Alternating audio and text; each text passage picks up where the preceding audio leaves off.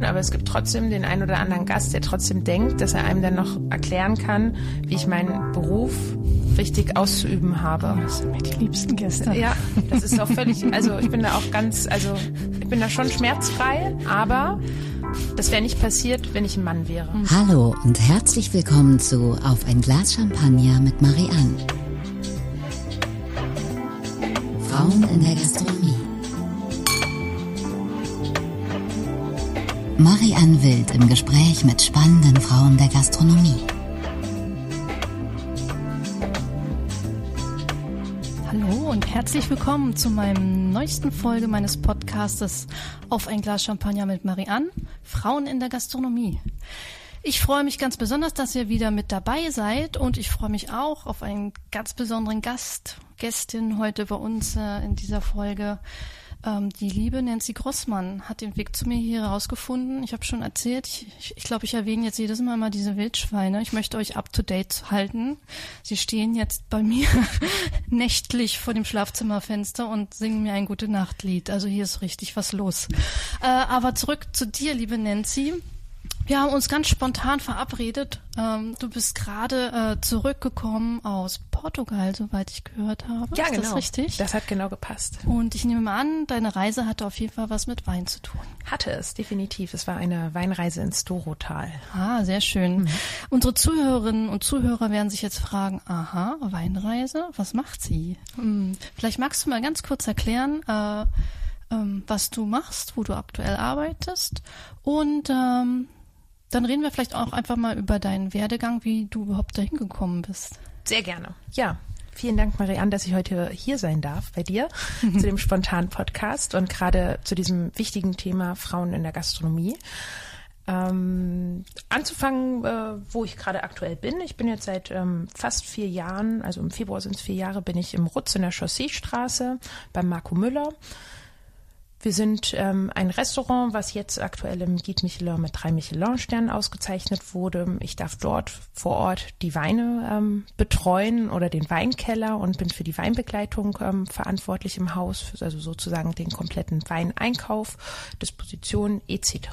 Und ja, habe ganz klassisch eine Restaurantfachfrau-Ausbildung gemacht und habe da so ein bisschen mir die Welt angeguckt und bin aber dann immer wieder zu meinen Wurzeln zurückgekommen nach Berlin. Und da bin ich nun. Du bist geborene Berlinerin, so Ja. wie ich. Das finde ich ganz toll. Das Genau. ja, wir sind, unsere Berliner Pflänzchen sind ja sehr, sehr selten. Berliner Gastronomie, Ja. das stimmt, ja. Und ähm, für unsere Zuhörerinnen und Zuhörer, wir haben uns natürlich ein schönes Fläschchen Champagner aufgemacht. Ich hoffe, dass ihr euch auch was Schönes aufmacht, ein schönes Glas Wein oder Sekt oder Champagner oder was für wundervolle Dinge es gibt. Vielleicht ist es ja auch ein Gin Tonic, wer weiß. ähm, und wir erzählen vielleicht gleich mal, wenn wir angestoßen haben. Wir waren schon mal so frech und haben die aufgemacht und eingeschenkt. Da wart ihr jetzt leider nicht dabei. Wir stoßen aber einmal an. Das hat sehr gut geklappt. Ja. Ja, das sind so schöne Gläser. Und wir haben hier, das könnt ihr natürlich nicht sehen, ähm, relativ bauchige Gläser ausgewählt. Da werden wir uns auch gleich intensiv drüber unterhalten, weil wenn wir schon eine Sommeliere hier haben, finde ich, sollten wir das Thema Wein, Schrägstrich Champagner und Gläser mal miteinander besprechen. weil ich glaube, unsere Zuhörerinnen und Zuhörer haben ganz viele Fragen. Aber ich erzähle noch mal kurz, was wir hier äh, trinken. Und zwar habe ich aufgemacht von André Chloé ähm, den ähm, Dream Vintage aus 2012. Ähm, der ist reinsortig aus der Chardonnay-Traube gewonnen, ähm, reinsortig Grand Cru-Lage, weil das eben dort so ist. Und ähm, da wird auch nicht geschönt in den Weinbergen oder in, im Keller wird da nicht rum. Also es ist alles Natur pur. Und äh, was wir im Glas haben, empfinde ich jetzt als einen sehr schönen, kräftigen, aromatischen Champagner mit schönen Zitrustönen in der Nase, als ich es aufgemacht habe. Und als im ersten Moment im Glas war so eine Vanillecreme. Also man kann ja, normalerweise hat man so Vanilletöne, aber ich fand es wahnsinnig cremig. Auch ähm, in der Nase. Total. Ich finde, das hat unheimlich schöne Brioche-Noten, was auch gerade durch das Glas, weil das, dass es so bauchig ist, auch nochmal richtig schön ähm, betont wird. Also und jetzt sind wir nämlich beim bauchigen Glas. ähm, wie ich das eben schon erwähnt habe, ich kenne ja diese ähm, ganz oft in meinem Bekanntenkreis, die halt normale Menschen, sage ich mal in Anführungsstrichen. Nicht Gastros. Nicht Gastros, genau, die gibt's auch außerhalb, also in meiner Welt gibt's die auch und die äh, fragen mich dann immer so, du Marianne, ich habe da noch so eine schöne ähm, Sekt, äh, Sekt Sektflöte Flöte oder Sekten, die meistens haben sie ja noch so eine Sektschale. Ah, ja. Ja, ähm, kann ich die denn auch für Champagner nehmen? Dann so, du kannst du noch nicht mehr für Sekten nehmen.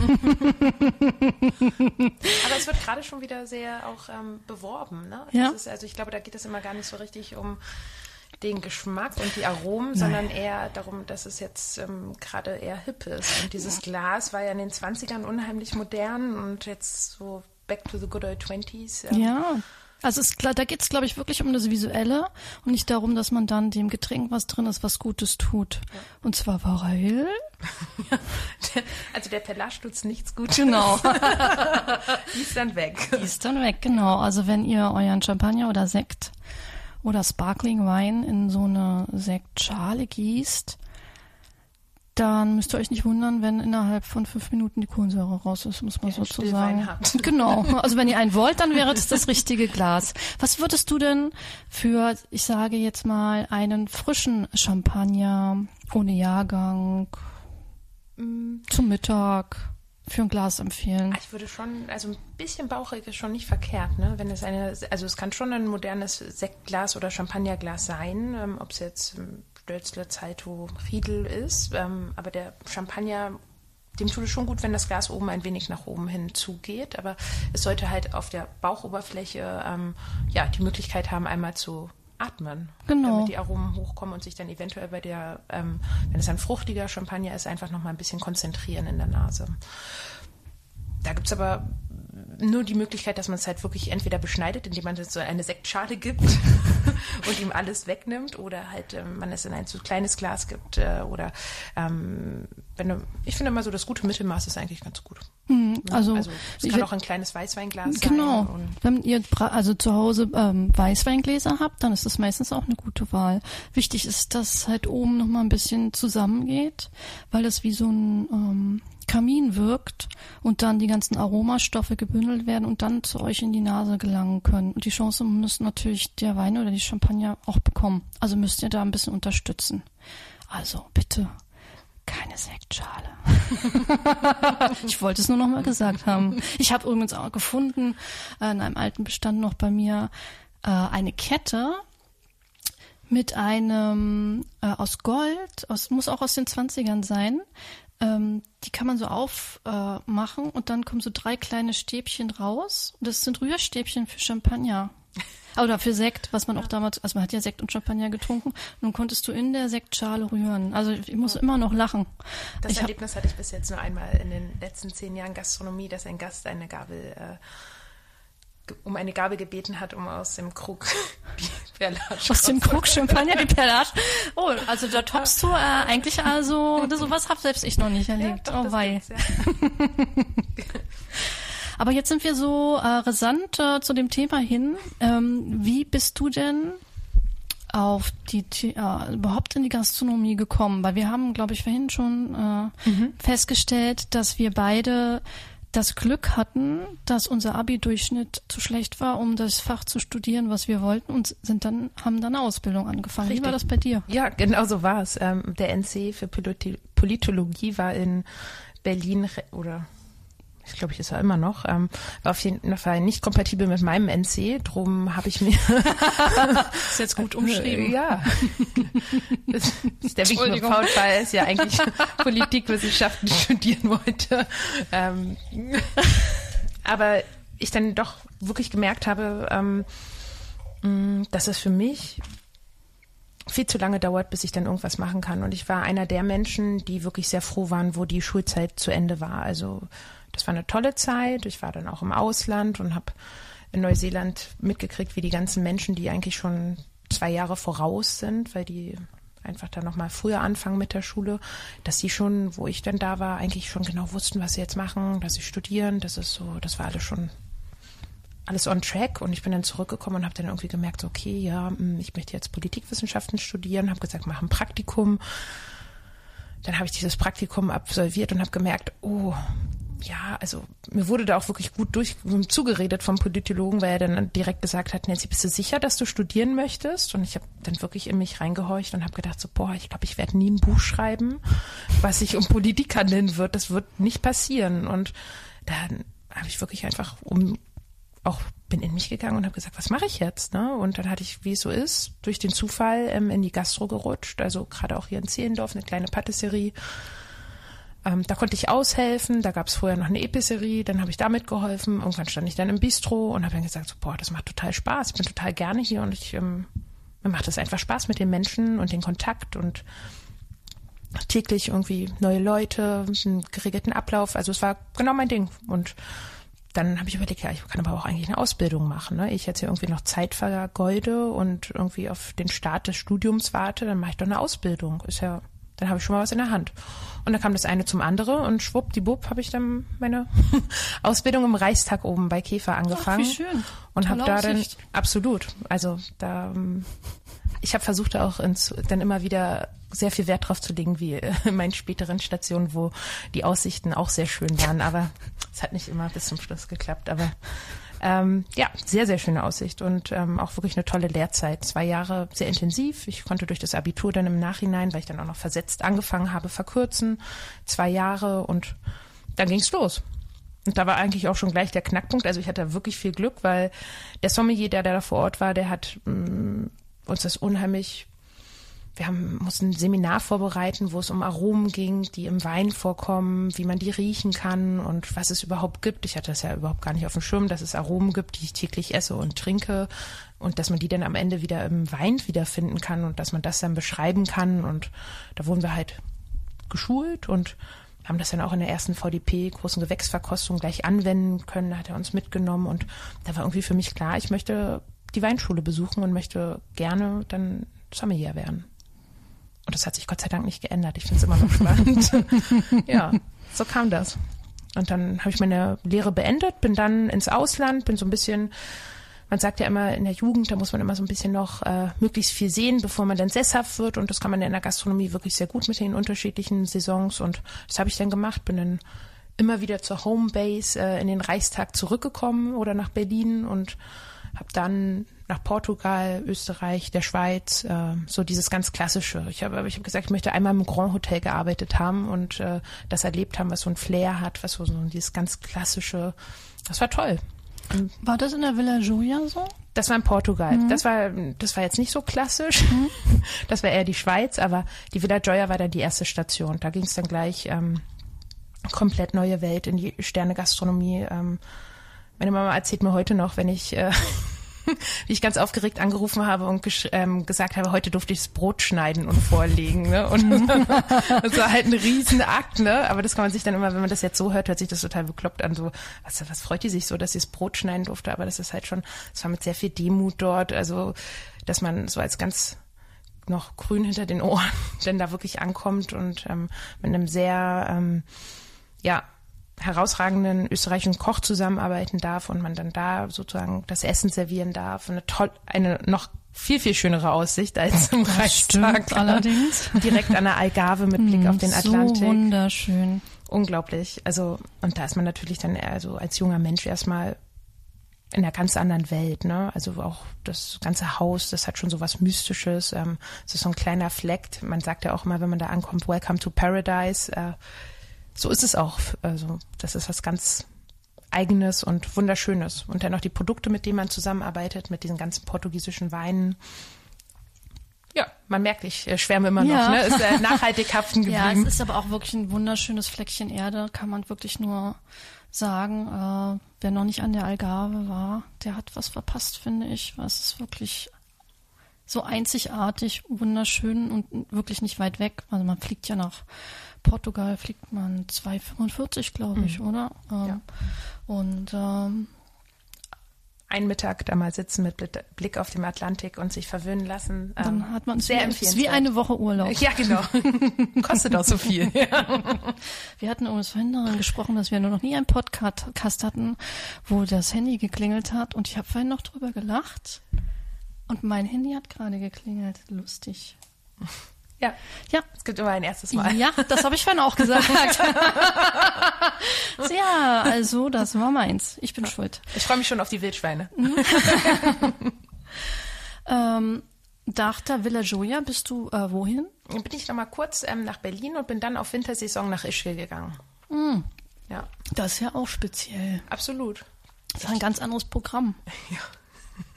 ähm, es war auf jeden Fall auch deutschsprachig hm. nach der Villa Gioia.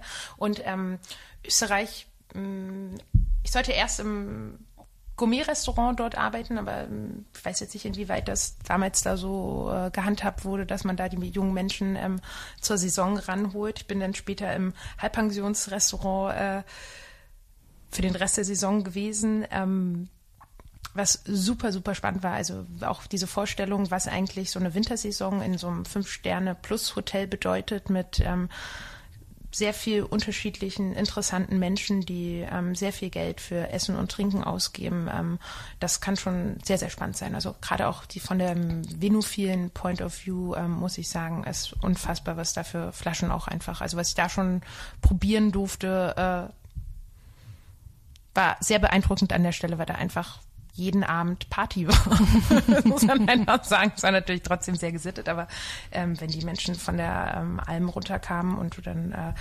Abendessen hattest, das ist schon, ähm, das war ordentlich. Oder es gibt ja auch so bestimmte russische Wochen, wo dann auch ähm, das eine Woche lang das ähm, Hotel nur von russischen Gästen bespielt wird und das ist dann auch nochmal, wo das russische Neujahr gefeiert wird. Das sind, also ich glaube, das als Gastronom vergisst du das nicht, dass du Woche, wenn du so eine Woche hast, weil es einfach unheimlich äh, lebendig, ähm, ja, intensiv, auch natürlich total unterschiedlich von den Menschen her ist. Äh, ob du jetzt einen klassisch deutschen oder österreichischen Gast hast oder einen russischen Gast oder einen amerikanischen Gast, aber da gibt es ja immer so Verhaltens. Ähm, ja, ja, Verhaltens, wie sage ich, Erkennungspunkte, aber die einfach sehr, sehr spannend sind. Ne? Also was auch Konsum angeht, mhm. wie ähm, getrunken wird und ja, das war sehr intensiv und sehr schön. Und hat wahrscheinlich auch geprägt für die Zukunft. Also natürlich diese Erfahrung äh, der internationalen Gäste. Es gibt einfach die Unterschiede natürlich im mhm. Trinkverhalten. Ja. Und auch in den, sag jetzt mal, in den Ansprüchen oder äh, in den Ideen, wie äh, getrunken und gegessen wird. Das ist schon, obwohl wir ja alle auf einer Welt leben, ist es immer doch teilweise sehr unterschiedlich, auch was so Essenszeiten angeht. Ja. Äh, deswegen ist es natürlich immer ganz toll, wenn man in unserem Beruf diese Erfahrung machen kann, Absolut. Äh, internationales Publikum zu haben. Also mir ist ja natürlich bewusst geworden, dass es natürlich ein unheimliches Privileg ist, in der ähm, also in so kurzer Zeit dann auch schon mit so tollen Produkten, also ob es in der Villa Gioia war, wo man einfach fantastische Lebensmittel ähm, kennengelernt hat aus, aus dem Atlantik. Also ob es jetzt unzählige Fischsorten sind, die ich vorher eigentlich gar nicht kannte, die man da einfach auch wirklich dann auch probieren konnte.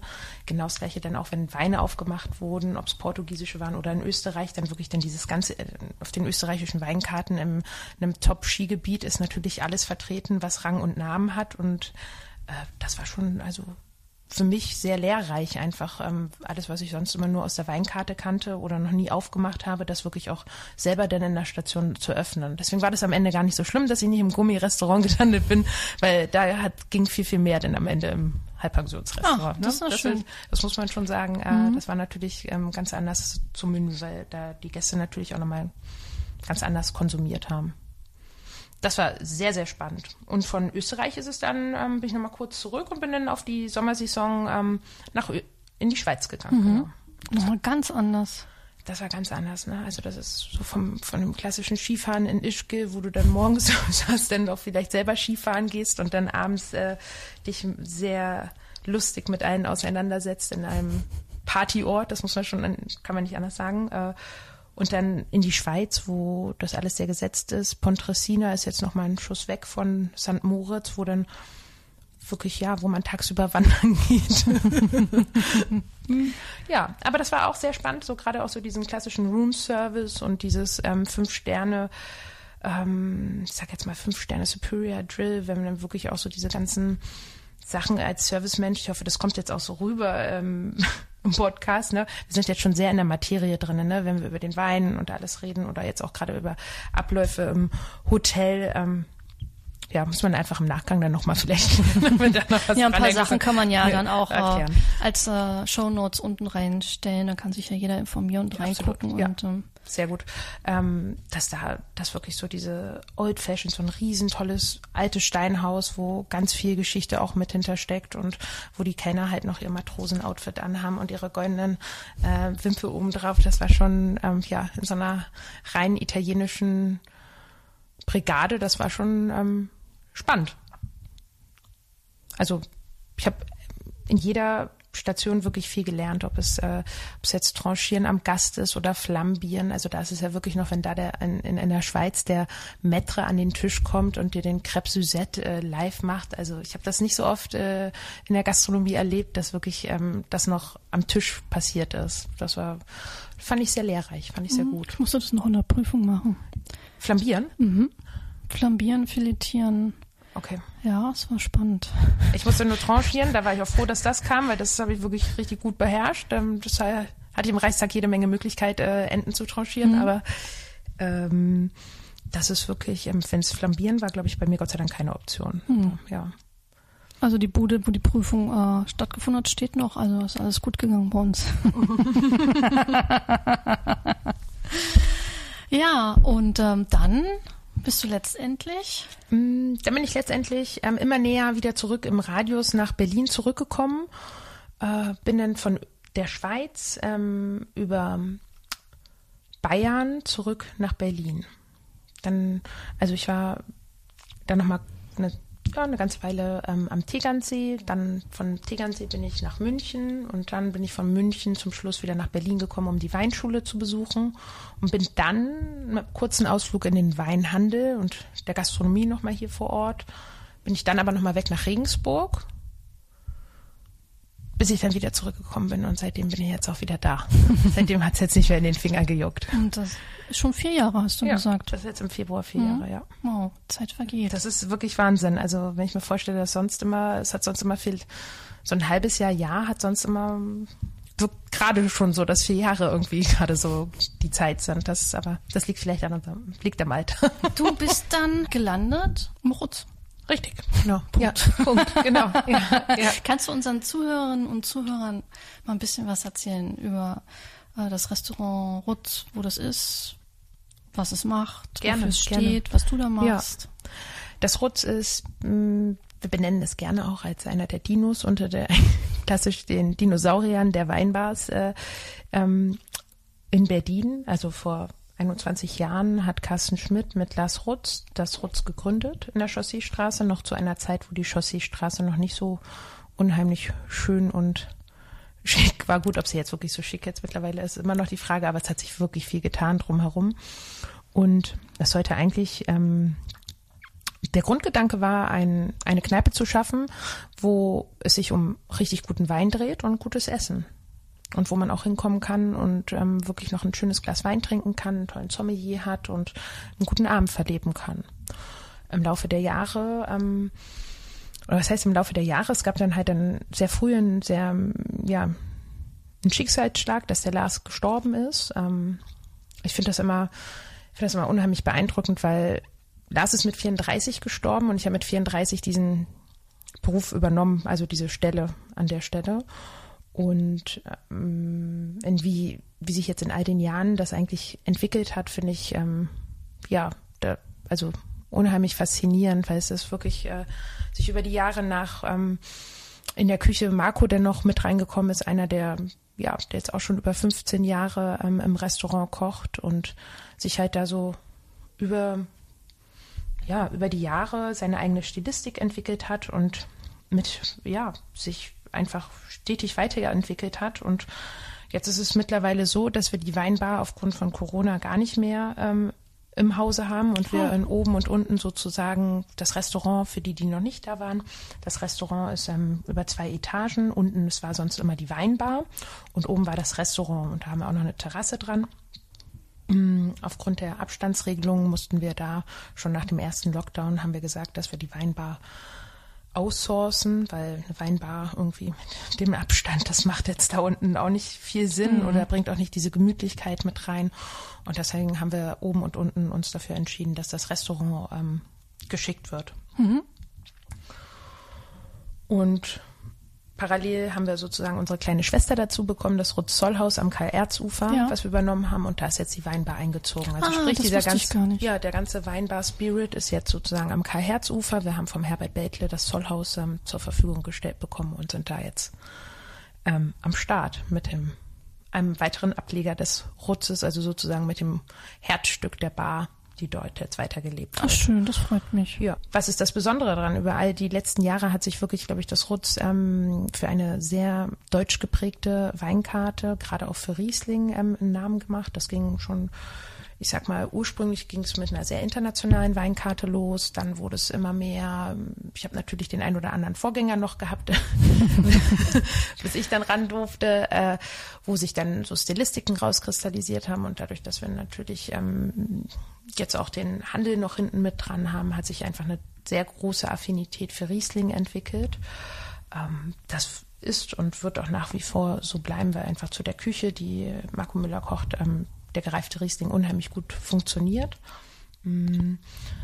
Ich habe jetzt Gott sei Dank aber da auch äh, die Freiheit, sehr viel von meinem eigenen Wissen, was ich jetzt über die letzten Jahre oder auch gerade die ganzen Auslandsaufenthalte sammeln durfte, auch viel meine eigene Linie mit reinzubringen und ähm, konnte da viel gestalten, machen und tun und ja, bin da ganz zufrieden mit, was wir jetzt da so machen dürfen. Also ja, klar, viel deutschen Wein, aber auch immer, ähm, ich glaube, man kann im Rutz, so, und so war es auch von der ersten Minute an, dass man immer, das sind so die Geschichten, die einem erzählt werden, auch gerade so mit funkelnden Augen, wenn die Menschen über Lars Rutz reden, ähm, wie er eigentlich Wein ihnen näher gebracht hat. Ähm, und was für ein Lebensgefühl dahinter stand und was für Freude Wein eigentlich auch bedeuten kann und was man damit eigentlich alles erfahren kann und erleben kann und ja, Winzer, Boden etc. Ne? Und das, äh, ja, ich glaube, das ähm, leben wir schon auch noch sehr intensiv jetzt. Und das kann man auch bei uns, ich glaube, wenn man zum Essen kommt, gibt es immer irgendwas Spannendes, was man vielleicht noch nicht getrunken hat. Und jetzt ist es nicht, muss nicht immer Riesling sein. Riesling ist natürlich auch immer mit von der Partie, aber wir gehen auch gerne mal äh, in Europa querbeet und suchen Dinge, die man jetzt vielleicht nicht täglich trinken würde. Ähm, wenn ähm, die Zuhörerinnen und Zuhörer fragen sich bestimmt, oh, okay, gereifter Riesling habe ich mich noch nicht rangetraut, weil ich denke immer, die Dinger sind nach fünf Jahren irgendwie überm Berg. Ja, nein, äh, ja, das ist ein sehr schöner Standpunkt. Ähm, also Riesling ist ja wirklich eine von den Rebsorten, die mit am besten reifen können. Und man hat natürlich klassisch immer vor Augen Rotwein, ne? so das klassische Bild, Rotwein kann lagern, hat viel Tanninen und kann man weglegen. Aber in der Tat, der Riesling hat es auch in sich. Der Riesling hat viel Säure. Ähm, manchmal hat er auch ein bisschen mehr ähm, Zucker. Dann hält er sich noch besser. Also wenn wir irgendeinen Dessertwein, ich sag jetzt mal Kabinett, Spätlese oder Auslese mit ins Spiel bringen, die sind eigentlich unzerstörbar. Oh, Trockenbeerenauslese. Ja, Trockenbeerenauslese ist äh, das, also das ist unzerstörbar an der mhm. Stelle. Also das ist eigentlich immer meine Empfehlung, wenn Menschen mich fragen, wenn sie gerade irgendwas Besonderes wegpacken möchten oder verschenken möchten, was da noch gelagert werden sollte. Das ist eigentlich der Riesling perfekt an der Stelle. Und ähm, da muss man sich auch keine Gedanken machen, dass der Riesling nicht schmeckt. Natürlich, ein Riesling verändert auch im Alter seinen Geschmack, aber ähm, das ist ja gerade das Spannende. Das ist, ich vergleiche es auch gerne mit Menschen, weil ähm, so wie ein Riesling sich jung, frisch, quirlig und ähm, präsentieren kann und äh, der wird halt auch ein bisschen älter und dann wird es halt ähm, vielleicht ein bisschen ernster, ein bisschen ähm, tiefgründiger, Manchmal wird es auch ein bisschen mineralischer, das kann er auch schon in der Jugend haben. Aber das sind dann halt Komponenten, die sich im Laufe der Zeit dann entwickeln. Und so ein Wein wird halt auch erwachsen und kommt dann ins reife Alter. Und manchmal weiß man dann auch, dass es vielleicht auch schon ein bisschen älter ist. Aber das sind dann reife Töne, die eher positiv sind und sehr spannend sein können, gerade auch in der Speisenbegleitung. Ähm, was denkst du, wenn jetzt jemand, der nicht so viel Weinerfahrung hat oder gerne sich aber in das Thema so ein bisschen reintrinken möchte, ähm, was würdest du dem raten, ihr oder ihm, ähm, wie man da die ersten Schritte macht, um sich daran zu tasten? Mm, Ich glaube, online gibt es schon die ein oder andere Weinschule, was sehr spannend sein könnte. Aber es gibt natürlich auch in der Weinwelt, muss man einfach so sagen, oder wenn es um Wein geht, es geht immer nur um, und so geht es uns heute noch, ne? Du lernst nur, du musst es halt auch, du musst es probieren, ne? Also nur so, ich merke jeden Tag einfach auch, wenn sich das immer für alle, vielleicht auch die, für die Zuhörer abschreckend anhört, manchmal, weil man dann von einem Thema zum anderen kommt, aber Wein, man kann nie alles wissen. Also ich habe da ganz viel Respekt vor, also du, mit jedem neuen Jahrgang kommen neue Dinge mit dazu, die man wissen kann und ähm, kennenlernen kann, aber Wein, die Reise hört nie auf ja, von daher ist es, glaube ich, ähm, super spannend, ähm, wenn man sich, ähm, ich bin immer, man sollte in den Fachhandel gehen und sich einfach mal beraten lassen. Es ist immer schon mal wichtig herauszufinden, was mag man, was mag man nicht. Ähm, das findet man meistens äh, besser raus, wenn man nicht im Supermarkt steht und sich äh, irgendeinen Wein x beliebig raus äh, nach Etikett raussucht und sondern im Fachhandel einfach mal nachfragt und vielleicht auch mal seinen Geschmack beschreibt und ähm, wenn man sagt, man möchte mit Weißwein anfangen oder man hat bestimmte Vorlieben. Also ich hatte das ganz oft. Ich habe ja drei Jahre im Handel gearbeitet und ähm, die Menschen kommen rein und sagen, ich habe jetzt das und das gekocht und ich möchte jetzt das dazu essen, also trinken, was oder was empfiehlst du? Ja, so lernt man. Und das ist ja gerade auch das auszuprobieren. Also ich merke das ja immer, also ich kann ja leider selten Sachen, wenn ich ein Glas Wein oder ein Glas Schaumwein auf dem Tisch steht, ich kann selten, ich kann ja nicht nur essen, ich muss ja immer gucken, wie das Essen mit dem Getränk reagiert. Mhm. Und das kann super spannend sein. Also für mich ist es das und äh, der ein oder andere Leser wird das sicherlich auch schon rausgefunden haben. Ja, also das, es gibt ja auch so manchmal Kombinationen, dass man, dass man irgendwie was isst und dann einen Schluck Wein dazu nimmt und dann merkt, ähm, wie ähm, auf einmal so eine Geschmacksexplosion im, im Gaumen passiert und einfach die Aromen des Weins noch mehr herauskommen oder des Essens. Mhm. Ähm, das passiert mir ganz oft mit Riesling und äh, Kokos zum Beispiel kann das sehr, sehr interessant sein. Ähm, aber es gibt ja auch die Momente, wo man ähm, was Leckeres isst und ein Glas Wein dazu nimmt und dann merkt, dass das Gericht auf einmal oder der Wein, eins von beiden, dann auf einmal sich total versteckt und dem anderen den Vortritt lässt und äh, da irgendwie gar nicht in Erscheinung tritt mhm. und zum Beispiel ganz viel Säure oder mhm. Bitternis auf einmal erzeugt. Also das ist halt dieses äh, Ausprobieren und Erfahrungen machen und gucken, äh, schmecken, wie Dinge, Sachen miteinander äh, interagieren. Das ist total spannend. Man kann da so viel erleben, äh, finde ich. Ähm, wie ist denn das, wenn jetzt ähm, Gäste bei dir im Restaurant sich beraten lassen wollen, die, wenn die so, sag ich jetzt mal, Weinneulinge sind, total gerne essen, aber immer noch ein bisschen unsicher sind, was Wein angeht. Empfiehlst du denen die Weinbegleitung, um so eine Weinreise zu machen oder je nachdem vielleicht auch eher mit einer Flasche zu beginnen und sich langsam reinzutrinken? Mm, wir fragen wirklich ganz bewusst, auf wie viel Kontakt die Gäste Lust haben, mhm. weil wir schon ein sehr ähm, gesprächsintensives Restaurant sind, wo wir schon sehr viel zu den einzelnen Gängen erklären.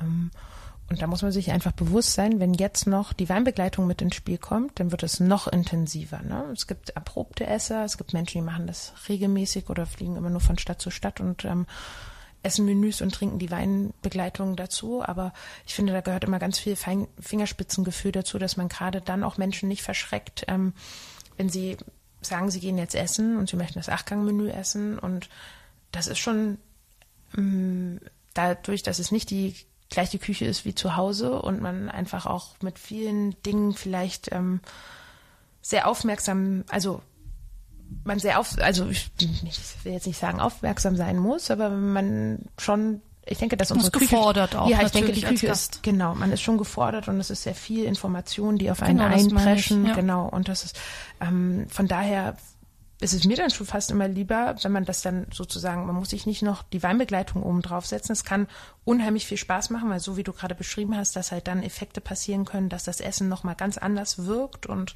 man auch das ganz anders wahrnimmt. Man muss sich aber immer bewusst sein, dass Alkohol auch etwas mit einem macht. Und wenn man dann schon gefordert ist und dann noch acht Gläser Wein dazu trinkt, das kann halt schon, dann wir machen das oft, dass dann auch gesagt wird, man kann auch vielleicht drei, vier Gläser dazu trinken ähm, und vielleicht zwischendurch ein bisschen alkoholfreie Begleitung, ähm, damit auch wirklich diese ganze Experience am Ende auch nachhaltig da ist, weil es ist ja dann, also ich finde es dann auch immer sehr ärgerlich, wenn man sich selber, ne, man freut sich drauf und hat ähm, viel Geld investiert und dann am Ende bist du dann aber trotzdem, ähm, hast richtig einen im Schuh und ähm, hast das Essen dann gar nicht mehr so wahrgenommen. Ne? Also das muss man dann einfach mit sich vereinbaren. Es soll aber bitte nicht wertend sein, aber es ist äh, für jeden, wie er es gerne hat, denn an der Stelle. Und da sind wir wirklich, wir passen uns individuell dem Trinkverhalten, ja. Trinkverhalten an. Doppelte Also- Gläser oder halbe? Wir sind flexibel. Alles schon passiert. Ja. Es gibt Menschen, die trinken beide Weinbegleitung. Ähm, es gibt Menschen, die trinken nur alkoholfrei. Also wir hatten jetzt am Samstag auch einen sehr alkoholfreien, intensiven Tag, weil natürlich alle am Sonntag Marathon gelaufen sind. Ähm, ja, da sind wir Ja, flexibel. dann waren eure Marathonläufer sehr vorbildlich, für unsere haben getrunken. Ja. Hattet ihr den spannenderen Abend? Definitiv. Waren alle sehr vorbildlich. Ah, okay, da haben wir ja Glück gehabt.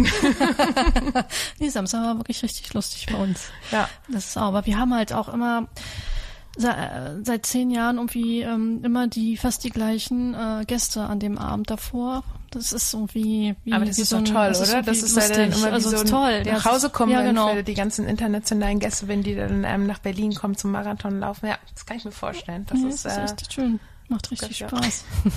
kann mir ja nicht vorstellen, wie ich nach der Achtgang Weinbegleitung am nächsten Tag einen Marathon laufe, Ja, aber vielleicht haben die das ja auch trainiert, wer weiß. wahrscheinlich, wahrscheinlich. Ich ähm, habe mich mal ein bisschen äh, belesen über deinen Werdegang und freue mich sehr, dass du ähm, im Jahre 2020 tatsächlich ähm, unsere die Auszeichnung des Gourmillot Sommelier des Sommeliere des Jahres äh, nach Berlin geholt hast, was natürlich toll ist. Gerade als Frau, jetzt komme ich mal auf das Frauenthema, weil der wann Podcast heißt ja. ich habe mich so von hinten angeschlichen und jetzt aber mit Vollgas. Ne? Okay. Der Podcast heißt ja Frauen in der Gastronomie. Ähm, und da interessiert mich natürlich ganz neugierig, wie ich bin. Ähm, wie viele Jahre bist du jetzt in der Gastronomie? Über zehn Jahre. Mhm. Klingt gut, oder? Ähm, hast du da, wie soll ich das formulieren? Ähm, so als, hast du manchmal Erfahrungen gemacht, als, wo du denkst, als Frau war das irgendwie anders, als wenn du ein Mann gewesen wärst? Oder hast so eine, oder so ein Tick, wo du sagst, hm, das ist mir jetzt ein bisschen komisch vorgekommen? Ähm, Ach, das ist total spannend. Ähm, ja. ich habe mir natürlich äh, auch schon so meine Gedanken gemacht äh, diesbezüglich. Und ähm, ich glaube, das ist etwas, was uns, muss man einfach so sagen, gerade im Service, ich glaube, das wird nie aufhören. Das ist etwas, was, glaube ich, sehr präsent ist. Also gerade jüngst hatte ich auch Situationen oder eine Situation. Es gibt, ich glaube,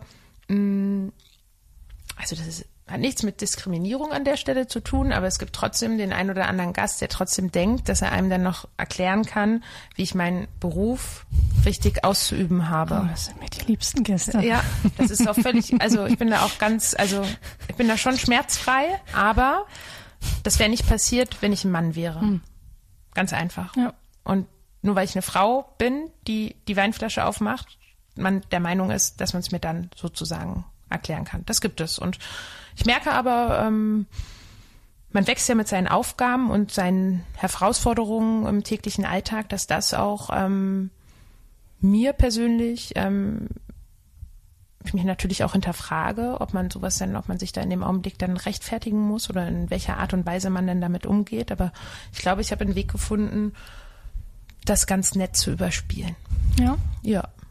Also, weil ich trotzdem mein Ding mache an der Stelle und es mir auch mir da nicht reinreden lasse, weil ich glaube, das würde sonst auch keiner machen. Wenn man mit seiner Arbeit selber zufrieden ist und dem Ergebnis, was man hat und das die Performance, die wir liefern möchten, die liefern wir und da lasse ich mir sicherlich nicht äh, à la Minute reinreden. Ähm, du, als du die Weinschule damals besucht hast, ähm, warst du auch eine der wenigen Frauen, die da überhaupt äh, angemeldet war, oder? Also Ja, wir waren, ähm, das war unter Jürgen Hammer bei der Deutschen Weinschule, waren wir eine der ersten, die den Jahrgang damit ähm, gemacht haben. Ich muss aber sagen, ich glaube, wir waren doch sehr, es waren ein paar mehr Frauen, die da auch Ja. mit am Ende ähm, bestanden haben. Wir waren, glaube ich, am Anfang waren wir ein 20er-Kurs und am Ende waren es, glaube ich, fünf oder sechs, die dann wirklich die Prüfung auch gemacht haben und auch bestanden haben. Ja. Das ist auch schon wieder eine Weile her. Aber Ja, ja, also ich meine, die Prüfung ist ja wahnsinnig anspruchsvoll. Ähm, das ist, ich meine, es ist ja auch gut, dass das wirklich so ist, dass äh, man sich darauf verlassen kann, wenn da jemand äh, die Ausbildung macht und das lernt, dass man sich auch darauf verlassen kann, dass die wirklich gutes Handwerkszeug mit an die Hand bekommen, dass da nicht irgendwie irgendjemand sich was ausgedacht hat, sondern das ist ja, mhm. da muss man sich, es wird ja auch alles IHK geprüft und ähm, ich finde es ganz, ganz toll, dass Jürgen Hammer das äh, sich überhaupt dafür so engagiert hat und das ins Leben gerufen hat und vor allem für Berlin auch. Absolut, nicht nur ähm, Wiesbaden und München. Mhm.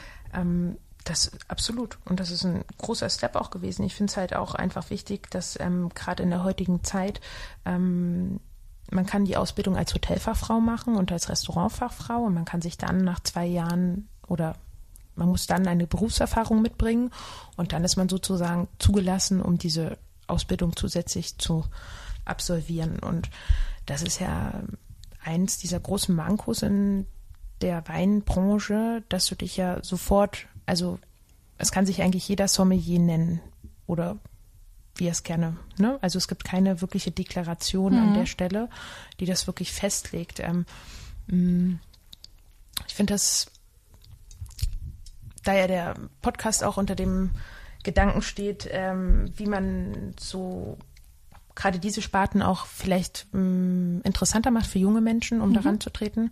Ich glaube, das ist halt etwas, was wirklich ähm, in Zukunft noch mehr manifestiert werden sollte an der Stelle, ne? dass diese, dass es gerade Ausbildungswege gibt, dass es eindeutig ist, in welche Richtung man geht, weil ich glaube, das ist ähm, leider alles, das ist noch ein bisschen zu schwammig. Ähm, klar, das ist eine anspruchsvolle Prüfung und es gibt jetzt auch noch viele andere Optionen, ob ich jetzt nach London gehe oder WSET etc., weitere Ausbildung dafür mache für den Wein.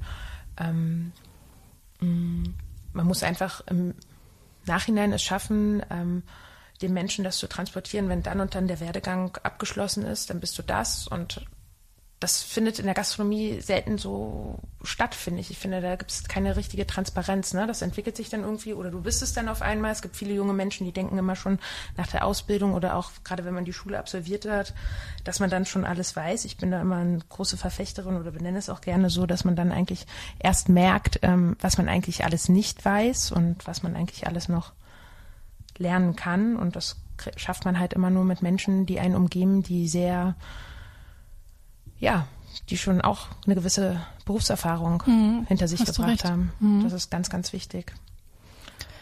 Aber was würdest du denn sagen? Also wir haben ja so ein bisschen, oder ich empfinde das auf jeden Fall so, dass so der die Ausbildung zur Restaurantfachfrau, Schrägstrich Restaurantfachmann, die hat wahnsinnig gelitten in den letzten 15 Jahren. Also so wie ich das damals gelernt habe, 95 bis 97, da war das schon rudimentär, sage ich mal. Also die Klassen waren riesig, das Ausbildungsniveau war sehr niedrig und das einzigste Niveauvolle, was ich mitbekommen habe, war eigentlich der Kochunterricht in der Berufsschule. Die, der hat sich wirklich Mühe gegeben, der Berufsschullehrer. Aber ansonsten war das halt ganz extrem schlimm, dass wir also erstens mal ist es nicht modern, das war schon vor 20 Jahren nicht modern, sag ich mal, was da unterrichtet wurde und nicht aktuell. Und ähm, man hatte auch das Gefühl, dass es keiner so richtig ernst nimmt. Und dabei ist es halt eigentlich der Beruf, den wir da ausüben, ein sehr niveauvolles, ähm, sehr ähm, wichtiger Beruf, weil wir stellen ja Kulturgut, nicht nur, oder? Wie ja, naja, weil es ist ja nicht so, so wie eigentlich viele dazu tendieren, irgendwie, dass du einen Studenten einstellst, der einen Teller vor die Tür, vor, vor den Latz knallt, um es mal sozusagen auf Berlinerisch. Ja. Sondern das ist ja eine, das ja, es hat ja was mit, fast mit so einem Theateraufkommen zu tun. Das ist ja ein Ablauf, den man erlernt, dass eine Hand sozusagen mit der anderen zusammenarbeitet, das ist ja eigentlich eine Kunst am Schluss, so wie den Restaurants, in denen wir arbeiten. Das ist was ganz, was hat nichts mit der Berufsschule zu tun. Ach nein, gar nicht. Äh, und das ist ja eine ganz eigene Kunst. Und wenn jemand ausgelernt hat und, und gerade die Berufsschule hinter sich hat und sich bei uns bewirbt, so und jetzt fängst du bei uns an, fängst ganz von vorne an, weil vergiss alles, was du gelernt hast. Das ist teilweise ganz gutes Grundwissen in einigen Dingen, wenn du überhaupt in der Schule warst. Das bezweifle ich ja manchmal. Und ähm, aber ich kann es nachvollziehen, ganz ehrlich. Weil es also, ist langweilig, es ist, ja. Es ist, es ist ja auch nicht nah, nah an dem, was du lernen könntest. Ja, also du, du sitzt Zeit ab da in der hm. Berufsschule. Das ist ähm, schade, aber es gibt so viel zu lernen. In der Zeit, wo ich schon da war, also es war, ich glaube, das Beste war die Mittagspause, weil da haben die Koch-Azubis gekocht und da wusstest du, da gibt es dann was Warmes zu essen, weil du vielleicht noch lange gearbeitet hast und dann nichts gefrühstückt hast. Aber ähm, es war einfach äh, ach, schwierig. Es ist ähm, alles veraltet, was da. Und ich nehme, ich meine, die meint es ja auch nicht die machen das, meinen das ja auch nicht böse. Nein. Aber die sind halt auch stehen geblieben an irgendeinem Jahrzehnt und es ist halt nicht weitergegangen. Und da fehlt halt einfach auch dieser, dieser Pep, das alles zu modernisieren. Also das, was wir in Berlin jetzt auch mal hier machen müssen, digitalisieren, modernisieren. Ähm, das ist das, was wir äh, machen diese, die, unser Beruf, das ist was ganz anderes als das, was ich in der Berufsschule gelernt habe. Und das hat was mit Internationalität zu tun. Und das ist ja, das sind die, dass du mal lernst, wie kommuniziere ich mit einem Gast? Was sind denn die Feinheiten? Ja, worauf muss ich achten, wenn der Amerikaner ist, wenn er aus Indien kommt, wenn er aus weiß ich nicht wo kommt? Was für verschiedene unterschiedliche, wie muss ich an den Gast rangehen, damit er sich mir öffnet? Psychologie zum Beispiel. Ja, wir therapieren ja nebenbei. wir therapieren ja noch nebenbei die Gäste und die uns. Also wir müssen ja eigentlich allwissend sein und all das muss ja äh, auch beigebracht werden. Ja, und dieses Wissen, was ist denn eine Jus und äh, diese internationale Internationalität, mit der wir ja auch arbeiten an Gästen, die, die Gäste, die wir haben, die ihr habt, die wir haben, das sind ja die Internationalen, die viel reisen, was du erzählt hast, die reisen durch die ganze Welt von Restaurant zu Restaurant. Und die sind ähm, unheimlich belesen, ob das jetzt Zubereitungsarten gibt, äh, angeht oder Produkte. Ähm, und ähm, das alles, sowas muss man wissen. Und dann Wein, so ein wichtiges Thema. Das mhm. ist, ist eigentlich traurig, dass die frisch Ausgelernten dann eigentlich mit null Ahnung kommen. Ne? Und dann fängt man irgendwie, ach was, ach Riesling ist Weißwein, und ich denke, okay, Gut, dann fangen wir halt beim Urschleim an, ist auch kein Problem, aber hätte man ja eigentlich in der Berufsschule ja doch noch mal intensiver machen können. Also ja, das findet, also es hat bei mir auch überhaupt nicht intensiver stattgefunden. Also all das, was ich ähm, mir in der ähm, in der ja in der Ausbildung beigebracht habe, das habe ich mir glaube ich mit meinem wie, wie, nennt man das Buch, wo man dann noch täglich reinschreiben muss mit dem äh, Bericht. Ähm, Berichtsheft? Ähm, mit dem Danke, mit mhm, dem Berichtsheft, genau. Und da habe ich, äh, ich habe mir da immer irgendwelche Schwerpunkte gesetzt und habe da einfach Themen auseinandergesetzt, weil ich einfach gemerkt habe, oder mich mit Themen oder Schwerpunkten auseinandergesetzt, wo ich wusste, mich schon systematisch auf die Prüfung vorzubereiten, weil es einfach ähm, im Unterricht einfach alles nur ein Abarbeiten war. Es, es tut mir auch total leid, aber das ist genau der, also der Fisch fängt ja immer am Kopf an zu stinken und da ist halt genau das Problem. Das war damals schon eine Berufsschule, die aus allen Nähten geplatzt ist. Wir mhm. mussten im Grundschulgebäude nebendran sitzen, ähm, äh, wo nichts weiter war, was natürlich dann im Nachgang eigentlich ziemlich krass ist, wenn ich mir überlege, wo wir Berufsschulen in der Schweiz besucht haben oder in Frankreich, da hat es halt einfach einen ganz anderen Stellenwert. Ne? Da hat dieser Beruf in der Gastronomie einen ganz anderen Stellenwert. Und da ist Deutschland halt einfach noch an einem ganz anderen Stand. Das fängt ja jetzt gerade erst an, dass vielleicht auch mal durch die Politik ein bisschen mehr Wertschätzung entgegengebracht wird, was in der Gastronomie stattfindet. Und was auch geleistet wird. Ja, nicht. Also wir reden jetzt aber nicht von Berlin, oder? nein, aber ich habe jetzt so übergreifend. Ähm, ja, nein, also generell in Deutschland, ja. glaube ich, steigt die äh, Wertschätzung, ähm, äh, was die Gastronomie angeht. Äh, in Berlin sind wir da noch ein bisschen hinterwälderisch. Ich hoffe, das ändert sich auch noch mal ein bisschen.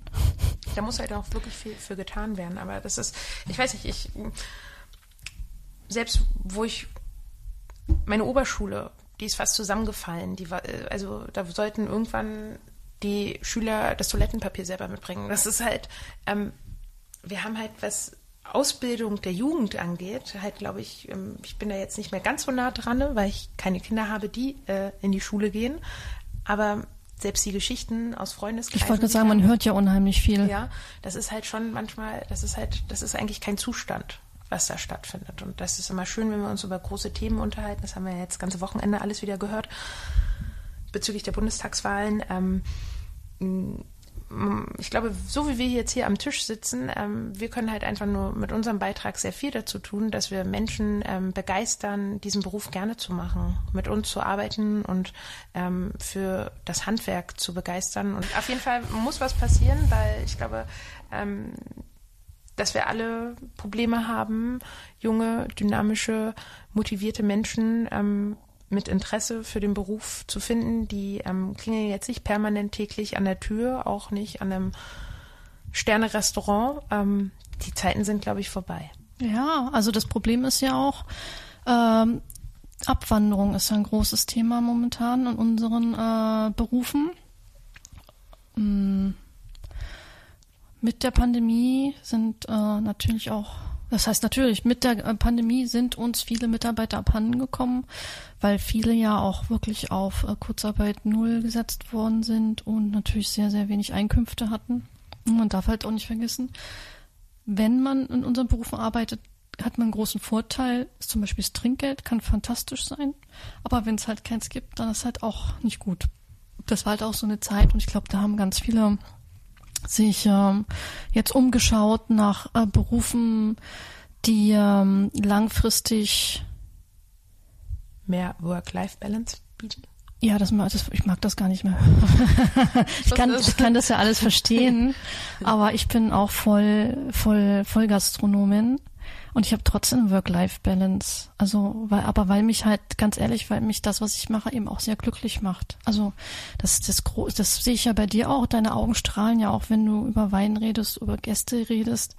Ähm, das ist sowas von, das ist so wie, als wenn Menschen Banker sind und sagen, sie können sich nichts anderes vorstellen, als mit äh, Zahlen zu jonglieren. Also ich mache das jetzt auch gerne, aber mich macht es noch glücklicher, wenn ich äh, am Gast stehe und der mir sagt, dass das Essen, was er gerade gegessen hat, einfach seine Seele berührt hat. Ja, und ähm, wenn der Tränen in den Augen hat, wenn die glücklich aus der Tür gehen und sagen, das war einer der schönsten Abende, die sie seit langem hatten, dass sie das einfach nur, das Glück, Glück, das man verbreitet. Und Glück sind ja so kleine Momente im Leben, die kann man ja gar nicht fassen. Das ist ja auch vergänglich. Aber dieser Moment, das so wunderschön, kleine Glücksmomente zu schaffen, das ist ja unser, eigentlich unser Beruf. Voll. Und sowas macht 100%. glücklich. Man kriegt das ja auch äh, sofort wiedergespiegelt und das macht einen ja, auch mich macht das dann auch glücklich.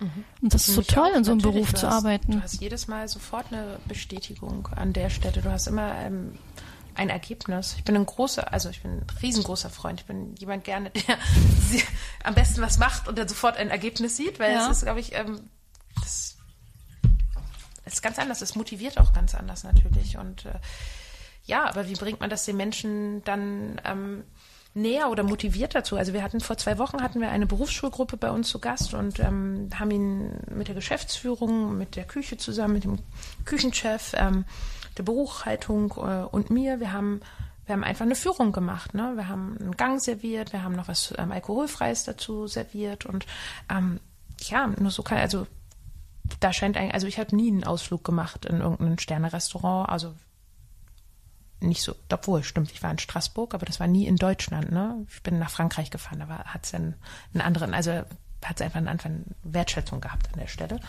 Ähm, mm, und das muss einfach, ich glaube, da muss, äh, muss man einfach noch mehr ran. Es ist aber natürlich immer, ist nicht so einfach. Was machst du mit einem Auszubildenden, der nicht nach 22 Uhr arbeiten darf, ne? Wenn du in einem Gourmet-Restaurant arbeitest, wo aber definitiv äh, um 15 Uhr Arbeitsbeginn ist und das auf jeden Fall bis 0 Uhr geht.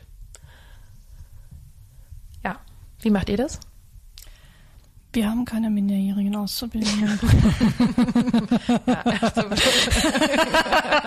ja, ja, das also so, ist, ja. Äh, ja, aber also, ja, lasse ich ehrlich gesagt die Finger von. Mhm. Also aber hat einfach auch, ich weiß gar nicht, hat sich bis jetzt nicht so ergeben. Und ich muss mhm. auch ehrlich sagen, was ich ganz doll äh, bedauere, also was ich wirklich wahnsinnig traurig finde, ist, dass ich seit, glaube fünf Jahren keinen Restaurantfachmann oder Restaurantfachfrau mehr ausgebildet habe. Mhm. Wir haben Köchinnen und Köche, die wir ausbilden.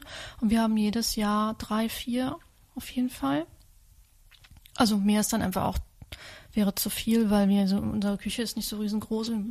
Es muss ja auch, äh, muss ja auch eine andere Küche da sein. und Achso, man ja auch Zeit für, für alle Outlets. Nee, nee, nee, Nein, nee nur, okay. ich rede nur vom Restaurant okay. Und ähm, im Servicebereich haben wir gar keine. Ähm, mhm. Also mein letzter Auszubildender, der, der ist sehr erfolgreich geworden, aber der ist auch dann in die Sommelier-Richtung gegangen, aber sehr, sehr begabt. Und äh, das war es dann auch. Also mhm. Also ich wir haben auch schade. wirklich nur in der Küche auch Auszubildende. Mhm. Ja, genau, im Service nicht. Also es gab jetzt auch wirklich noch keine potenzielle Bewerbung dafür. Ähm, ja. Also bei uns läuft das jetzt auch eher durch ähm, Quereinsteigen äh, in den Beruf, dass wir ungelernte Mitarbeiterinnen und Mitarbeiter einstellen für den Kommi-Beruf mhm. und dass wir die dann ähm, eigentlich Aber das machen, was die Berufsschule macht. Ja. Ist natürlich, also ist natürlich eine ganz schöne Herausforderung total. an der Stelle, weil du natürlich dann in dem Augenblick dich natürlich auch immer erst nochmal um die Menschen kümmern musst, dass sie sich A wohlfühlen natürlich und nicht nur die ganze Zeit belehrt fühlen, weil du ihnen die ganze Zeit sagst, was sie falsch machen. ja, das ist natürlich auch nicht so toll, aber gut, ja. Hm, also ich sage jetzt mal den ersten sind starke Menschen sozusagen. Ja, genau. Die ersten sechs Wochen sind die schwierigsten und danach läuft's. Aber das ist natürlich ähm, schon, also es ist wahnsinnig anspruchsvoll, weil was so an ähm, auf einen dann am Anfang so, es kommen ja nicht nur die Informationen, die sowieso auf einen einprasseln, egal wo man jetzt geht, wenn man einen neuen Job anfängt, neue Arbeit, neue Informationen, neue Kollegen, neue Hierarchien, ähm, neue Ansprüche, neue Standards, ähm, neue Informationen, also das ist ja eh drumrum, das ist alles ist Neu-Package, ja. Und dann wirst du bei uns natürlich auch, ähm, wirst ja bei uns auf eine sehr nette und charmante Art, aber wirst bei uns gedrillt, ganz klar. Wenn du bei uns im Service anfängst, ähm, machst du erstmal in den ersten sechs Wochen machst du so eine Art Schulung, Schule durch, wo du ähm, jedes einzelne Gericht mehrere Male isst. Ähm, und dann halt immer wieder darüber redest, was da drin ist. Und bei uns kommt ja noch diese äh, anders, diese anderen Aromen noch mit dazu, diese asiatischen Fachbegriffe, die natürlich äh, den meisten nichts sagt und ähm, auch Geschmäcker, die am ersten Moment jetzt auch nicht immer so gleich parat sind, die man auch erstmal erklären muss. Und du kennst das ja auch und dann hast du halt auch diese unterschiedlichen Blätter auf dem Teller. Jedes Blatt sieht anders aus. Man möchte es natürlich, wenn man am Gast steht, dann auch richtig machen und richtig erzählen. Ja, schon allein die ganzen Gewürzpasten, mit denen gearbeitet wird oder dem Fermentierten, das ist natürlich, ja, da musst du erstmal aufbauen, dass natürlich jemand sich dann auch kompetent am Gast äh, bewegen kann. Das ist ja, das ist, ist eine super Herausforderung und es ist schade, dass es eigentlich nicht weiter unterstützt wird denn an der Stelle, weil das ist eigentlich, das geht ja dann noch zu Lasten, ne?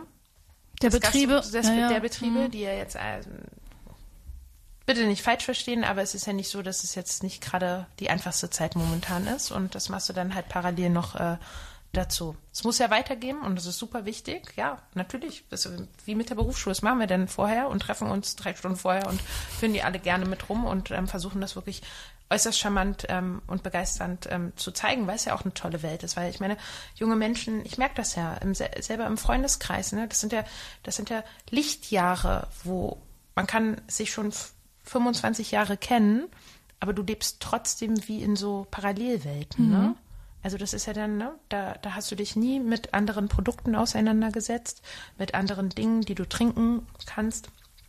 Und das sind ja einfach Dimensionen, was ja eine enorme, also für mich ist es auch immer, das, deswegen war auch dieser Lockdown so schlimm, weil für mich ist Essen gehen einfach eine meiner liebsten kreativen Dinge, die ich tue mhm. in meiner Freizeit, weil es für mich eine, also es gibt die einen Menschen, die gehen in die Oper, die gehen essen oder die gehen ins Theater. Aber all das kann auf seine eigene Art und Weise dich einfach geistlich ähm, so fordern und weiterbringen und beglücken, wie du es vorhin auch schon gesagt hast, ne, dass es dich dann einfach weiterbringt. Und da merkst du einfach dann in so ähm, wie unterschiedlich man sich da auch entwickeln kann. Und das wird aber leider sehr, sehr wenig transportiert eigentlich. Mhm. Also, dass wenn du, auch egal wo du herkommst oder wie du aufgewachsen bist, du kannst ähm, ganz viel tolle neue Geschmäcker und Produkte kennenlernen. Ne? Also das finde ich auch. Das ist auch vollkommen, also unsere Branche ist eigentlich perfekt. Eigentlich ist es ähm, gerade jetzt die beste Zeit eigentlich bei uns einzusteigen, weil man hat so das Gefühl, es ist auch so ein, wie so ein,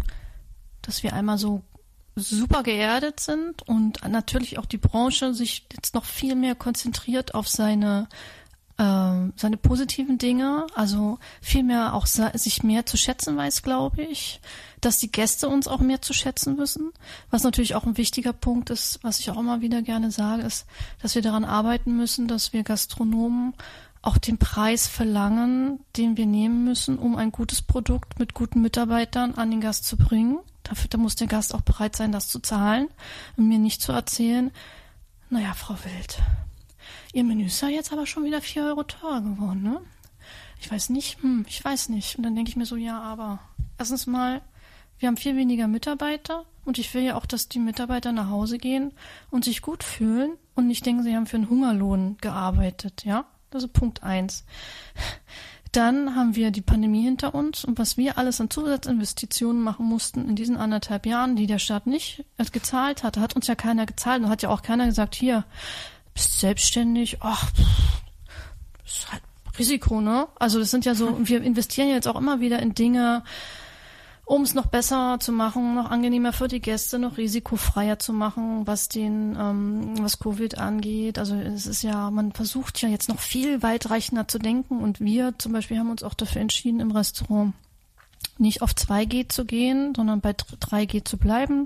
Das heißt, wir bleiben bei den Abständen und dass auch äh, die Mitarbeiter die Maske tragen, wenn sie sich im Gastraum bewegen und der Gast halt nur am Tisch die äh, Maske ablegt, ähm, weil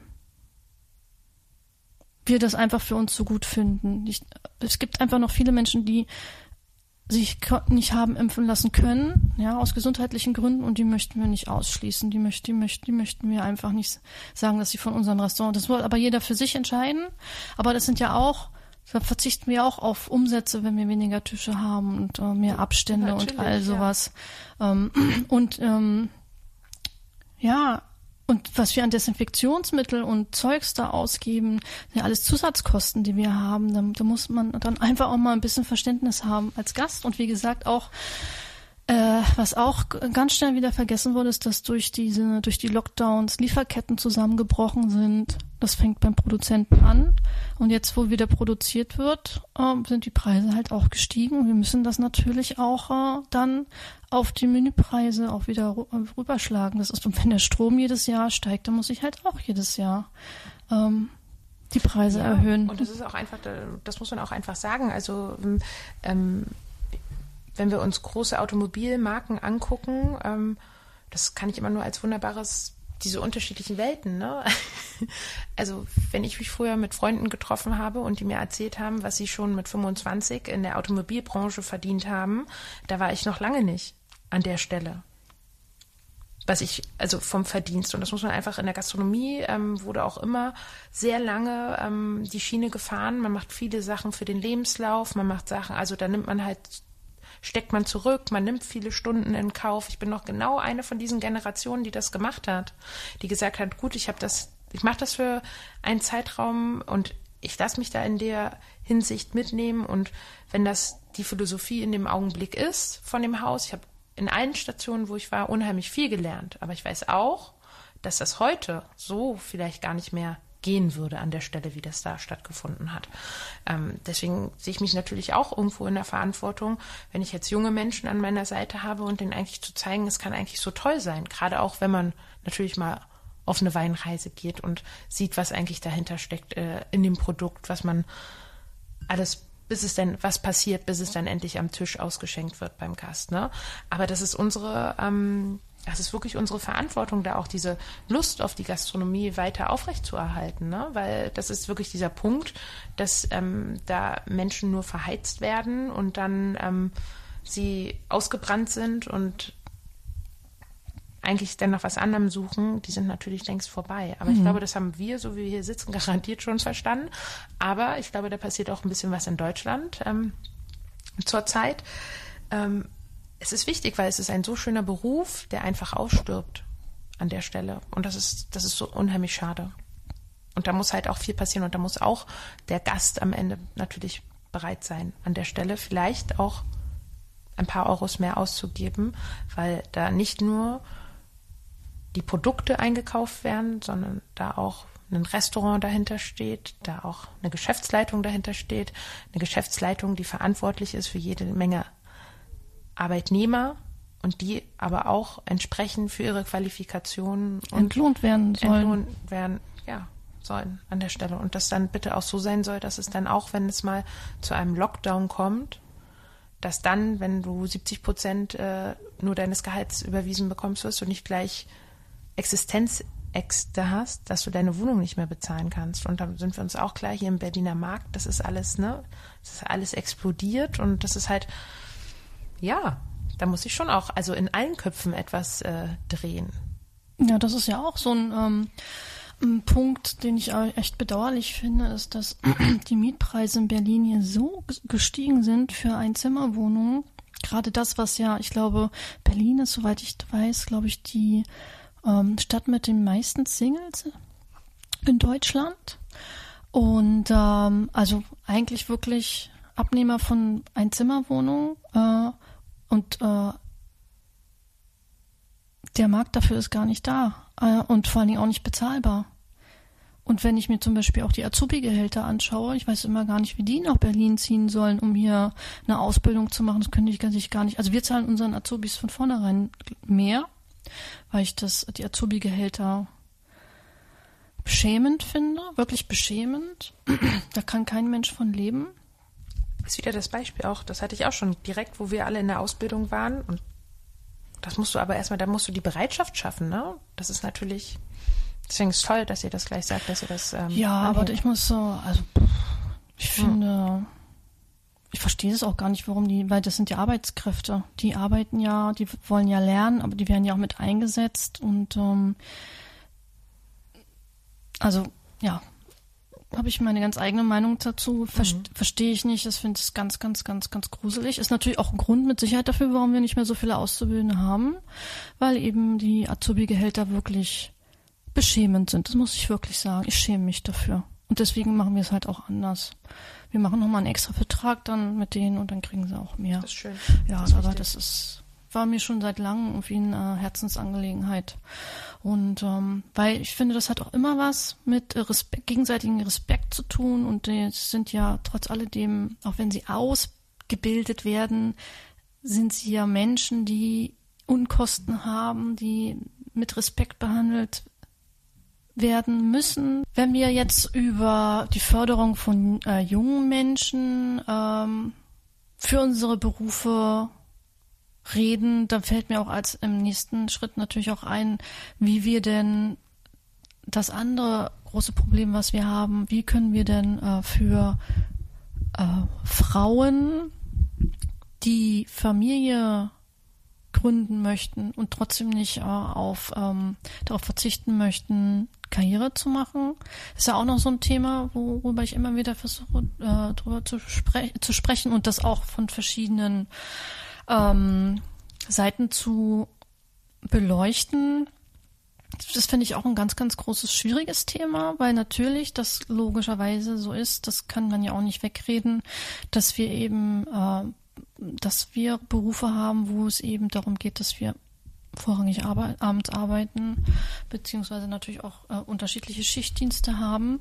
Ähm, bei uns ist es ja auch so, wir haben ja auch noch Lunch. Ich glaube, das habt ihr nicht. Mm ähm, und da ist natürlich der Vorteil, dass wir da für mittags Arbeitsplätze anbieten können.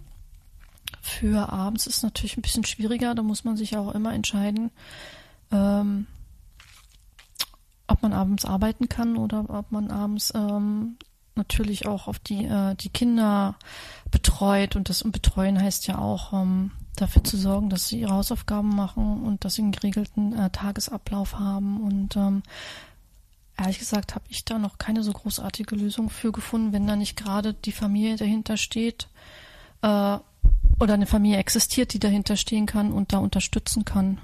Wie siehst ja, du das? Ich glaube, das muss auf jeden Fall ähm, vorhanden sein, weil sonst ist das nicht darstellbar. Du brauchst immer noch einen starken Partner, der dich da äh, mit unterstützt, weil wenn du im Restaurant stehst abends, ähm, muss die andere Hälfte aufpassen. Es geht nicht anders. Ähm, ja. Inwieweit das jetzt äh, in der Rollenverteilung stattfindet, ähm, ist wahrscheinlich, können wir jetzt viel philosophieren drüber. Am Ende muss wahrscheinlich dann, also es glaube ich, bei jungen Frauen, ich bin ja auch in der Situation, ähm, ich glaube, da muss man wahrscheinlich einfach machen, denn also irgendwie geht's immer. Also ich glaube, da gibt es jede Menge gute Beispiele, ähm, die das auch leben, wo das ähm, funktioniert. Mhm. Das schon. Ich denke, da gehört wahrscheinlich einfach auch mehr Mut zu in den Partnerschaften, da vielleicht äh, mal wirklich auszuprobieren und zu sagen, dann bleibt der andere Partner eben äh, äh zu Hause genau. und man, man hat ja vielleicht auch unterschiedliche Arbeitszeiten. Ähm, ja, ist sehr, sehr spannend, wie sie, in welche Richtung sich das entwickelt. Gehört natürlich auch immer eine gewisse Flexibilität vom Arbeitgeber mit dazu, weil es ist einfach so, dass du natürlich, wenn du Kinder hast, du natürlich da auch immer anfälliger bist für Ausfälle bei der Arbeitszeit oder du vielleicht auch mal einfach da eine Stunde raus musst, weil gerade das nicht anders organisierbar ist. Das muss halt immer in einer gewissen Balance sein. Es darf nichts drunter leiden, aber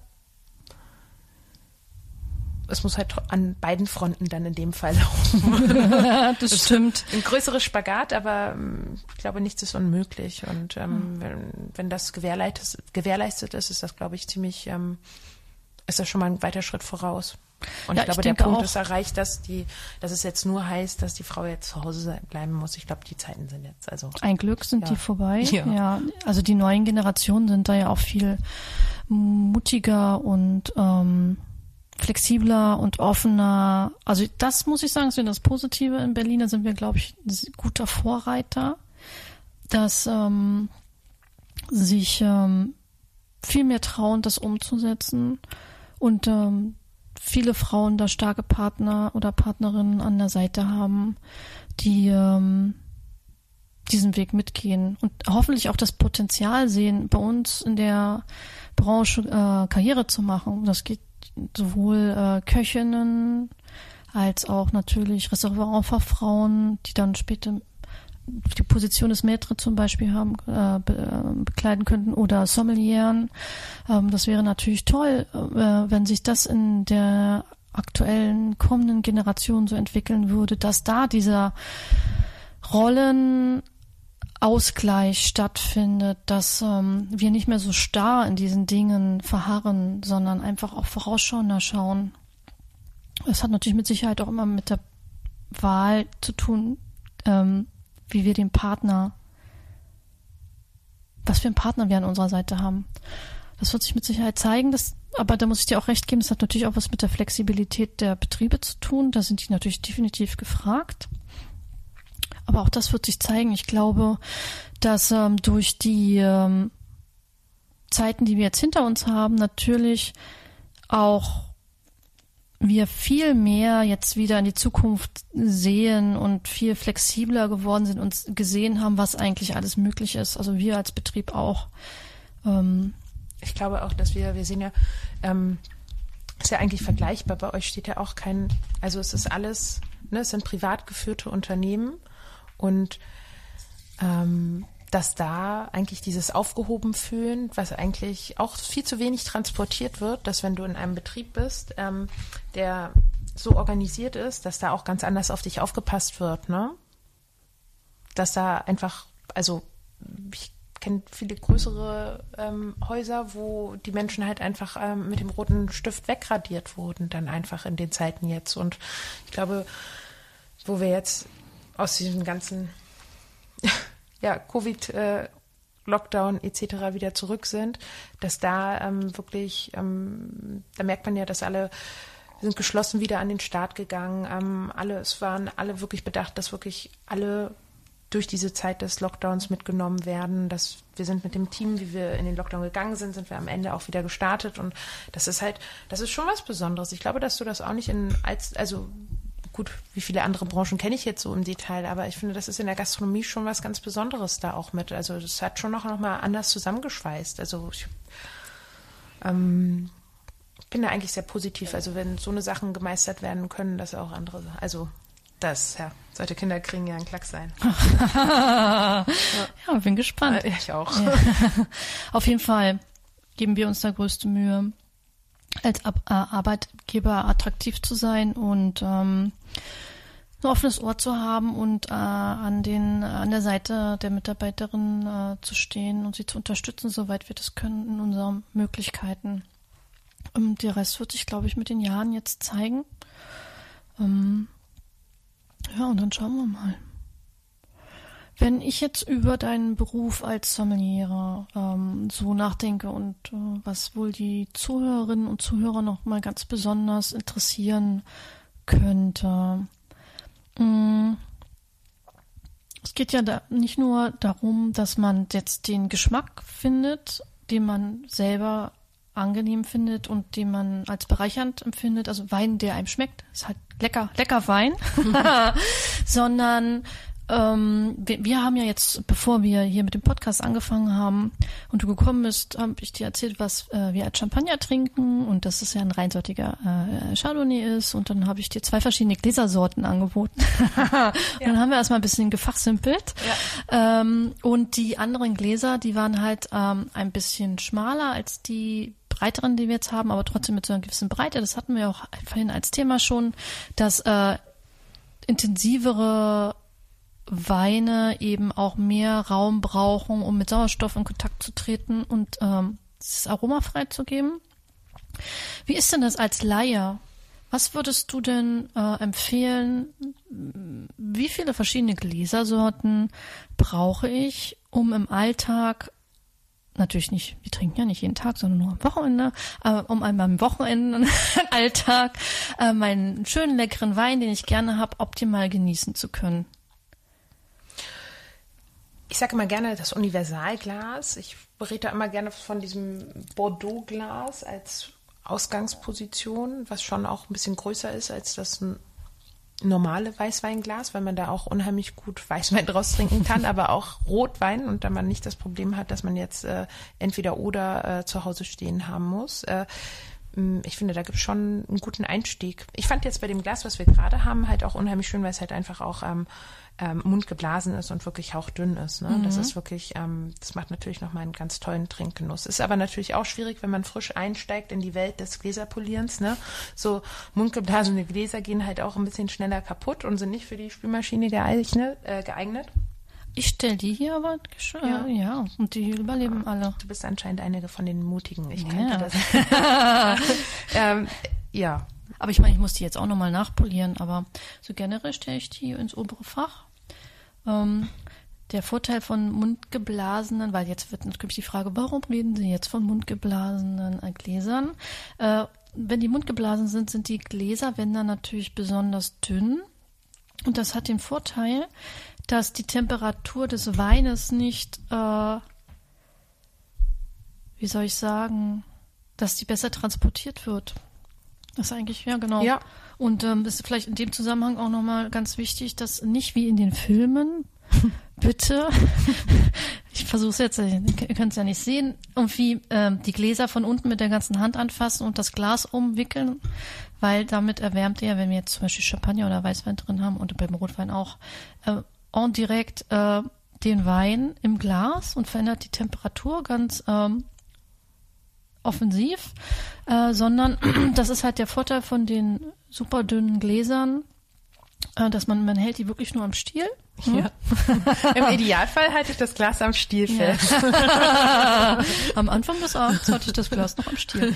Ähm, und ähm, je dünner das Glas, umso besser eben, äh, um die ähm, Temperatur des Weines optimal genießen zu können. Also ich wäre wirklich ähm, immer beim größeren Weißweinglas, das kann jetzt das Bordeaux-Glas sein, was eigentlich auch für Rotwein verwendet wird, aber wenn man sich mal da so ein bisschen einliest, irgendwie, ohne jetzt irgendwelche Brands zu nennen, hat jedes eigentlich, also jede Glasfirma hat eigentlich ein klassisches Universalglas auch mit drin und das, da kommt man schon ziemlich weit mit, finde ich, an der Stelle. Zum Einstieg für zu Hause.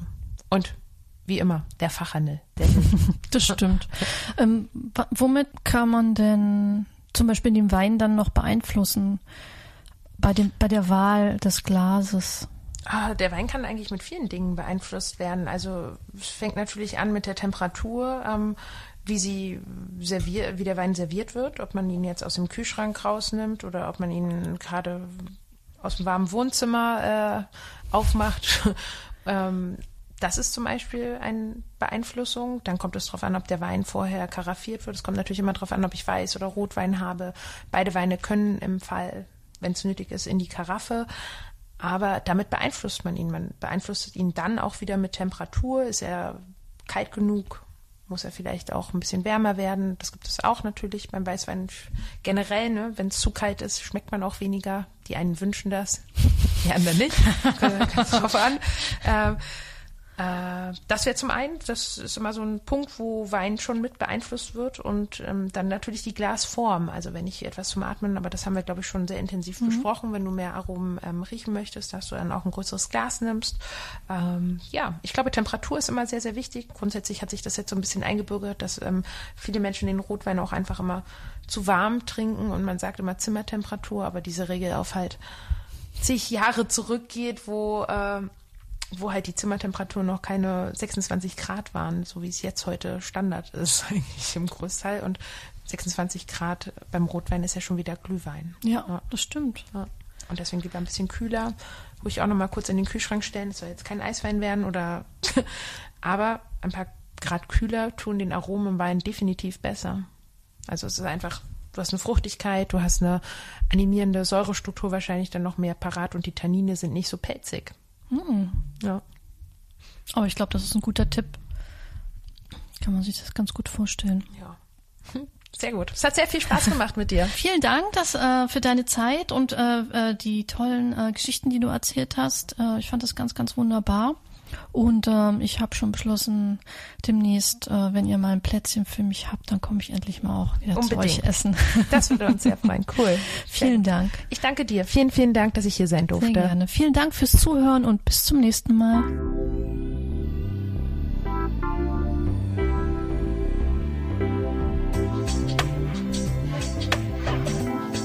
Frauen in der Gastronomie. Marianne Wild im Gespräch mit spannenden Frauen der Gastronomie.